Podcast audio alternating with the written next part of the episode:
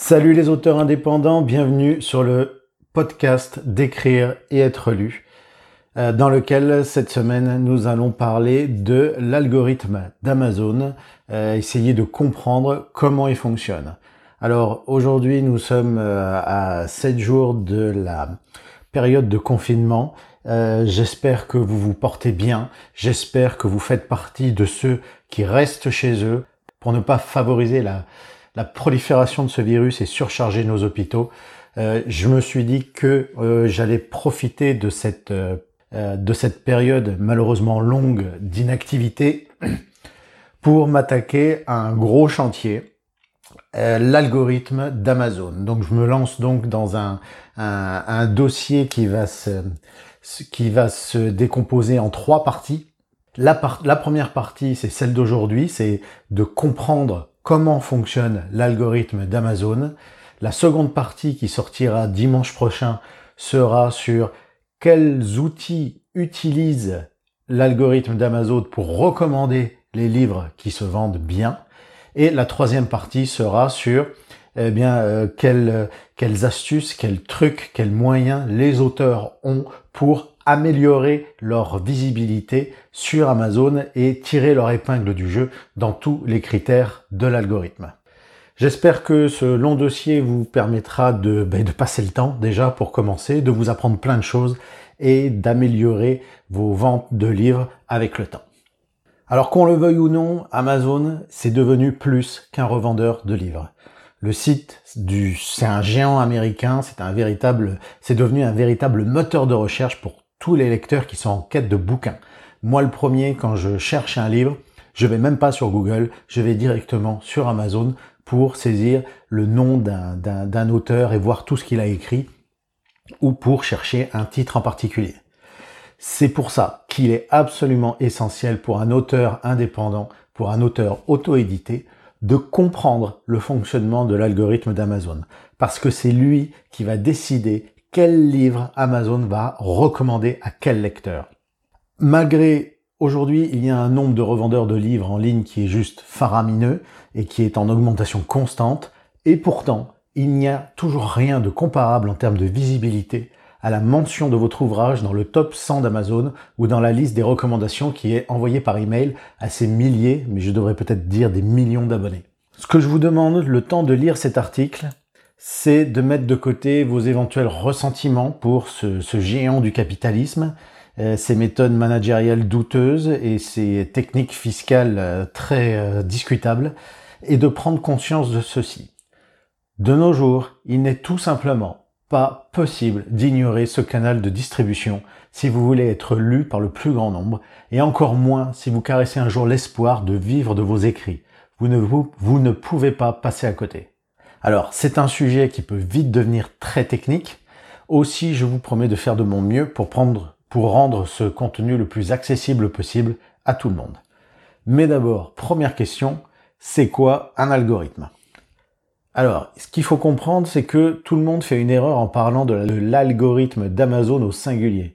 On devrait plutôt parler des algorithmes d'Amazon. Parce que le site en utilise plusieurs pour classer et recommander les livres qu'il vend. Il s'agit d'une combinaison de plusieurs algorithmes qui sont un petit peu comme des sentinelles bien entraînées, qui ont chacune la charge d'un secteur du site. Donc si vous trouvez sur le web un grand Manitou qui euh, vous affirme qu'il a trouvé le secret de l'algorithme d'Amazon et qu'il est prêt à le partager avec vous, en échange des 10 chiffres de votre carte bleue, hein, évidemment, ben, remerciez-le pour sa générosité, vous faites un grand sourire, vous lui dites que vous allez y réfléchir et vous vous barrez en courant. Alors, quand on parle d'un moteur de recherche, comme Google, ou d'un site marchand comme Amazon, un algorithme, c'est un ensemble de règles et de calculs complexes qui sont faits par ordinateur, hein, personne ne fait ça à la main, et qui vont, qui va classer et présenter des résultats de recherche et des produits. L'algorithme d'Amazon, c'est donc une espèce de robot informatique qui décide quel livre il va montrer et l'ordre dans lequel il va les montrer quand un de ses clients va taper un mot-clé dans la barre de recherche. Par exemple, si vous tapez les mots Epic Fantasy dans la boutique Kindle, Amazon va vous proposer pas moins de 50 000 titres. Les livres qui apparaissent et leur ordre d'apparition sont décidés par l'algorithme, en l'occurrence c'est l'algorithme A9. Mais ça va encore plus loin, parce que l'algorithme d'Amazon décide également du classement de vos livres dans sa liste des best-sellers, et son placement, ou non, dans la liste des ouvrages qu'il recommande chaque semaine par email à ses abonnés. Si vous avez déjà été abonné à Kindle Unlimited, vous savez certainement déjà reçu un email pour vous recommander une liste de livres. Sachez que c'est un algorithme qui a choisi ces livres pour vous. Alors, quels sont les facteurs de calcul de l'algorithme d'Amazon? Alors, le premier, eh bien, ça va pas être une grosse surprise pour vous, ce sont les ventes, le nombre de ventes. Parce que même si Amazon dispose de plusieurs algorithmes, ils partagent tous la même philosophie. Ils veulent rendre les clients heureux et ils veulent les inciter à acheter plus de livres autant que possible. Et ça, c'est un point qui est très important à souligner. Amazon et vous, vous avez le même objectif vous voulez vendre des livres. Plus vous en vendez, et plus ils font de l'argent. La seule différence, c'est que vous voulez qu'Amazon vende votre livre, alors qu'Amazon se fiche de savoir quel livre il vend, du moment qu'il le vend. Et au final, tout se résume à ça. Quand on a compris ça, il est facile de comprendre que le critère de calcul numéro 1 de l'algorithme d'Amazon, bah, c'est le nombre de ventes. En somme, plus vous aurez vendu d'exemplaires, et plus Amazon le mettra en avant dans sa liste et dans ses emails. En gros, les ventes appellent les ventes. Pour autant, toutes les ventes ne se valent pas.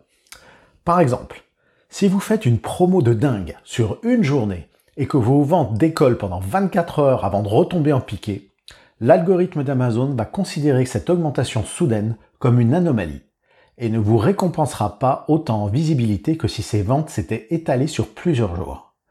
En d'autres termes, Amazon préfère les plateaux au pic.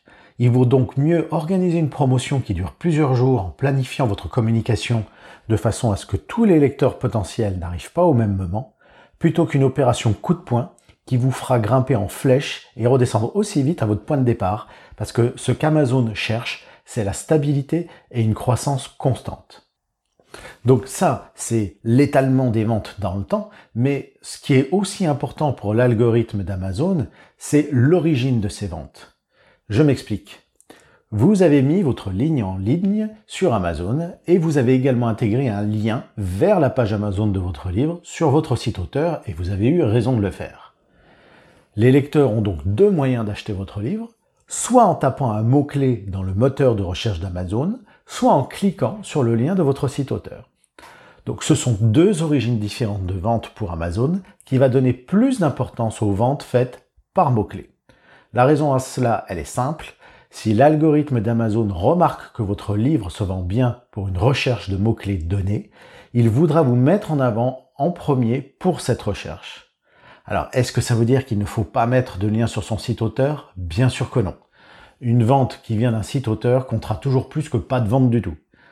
Par contre, ça signifie que vous devez bien choisir les mots-clés qui mèneront les clients d'Amazon tout droit sur votre roman. Deuxième facteur qui est pris en compte par l'algorithme d'Amazon, c'est le taux de conversion. Ce qu'Amazon va récompenser encore plus que les ventes, c'est un bon taux de conversion. Alors si vous n'êtes pas familier avec le terme, voilà un petit rappel. Une conversion, c'est un événement par lequel un simple visiteur devient un client qui achète votre livre. En gros, quand un internaute arrive sur votre page Amazon et clique sur le bouton Acheter, c'est une conversion. Le taux de conversion, c'est un ratio entre votre trafic, c'est-à-dire le nombre de personnes qui viennent sur votre page, euh, sur la page Amazon de votre livre, et le nombre de conversions réalisées. Par exemple, si 200 personnes viennent sur votre page Amazon et que 15 de ces 200 personnes achètent votre livre, votre taux de conversion, il est de 15 divisé par 200, multiplié par 100 pour avoir un résultat en pourcentage, c'est-à-dire 7,5%. Et si vous avez un taux de conversion de 7,5%, vous pouvez vous donner une tape sur l'épaule parce que c'est un très bon résultat. Donc vente et taux de conversion sont d'une importance capitale pour l'algorithme d'Amazon. Parce que plus que tout, ce qu'Amazon veut, c'est vendre des livres.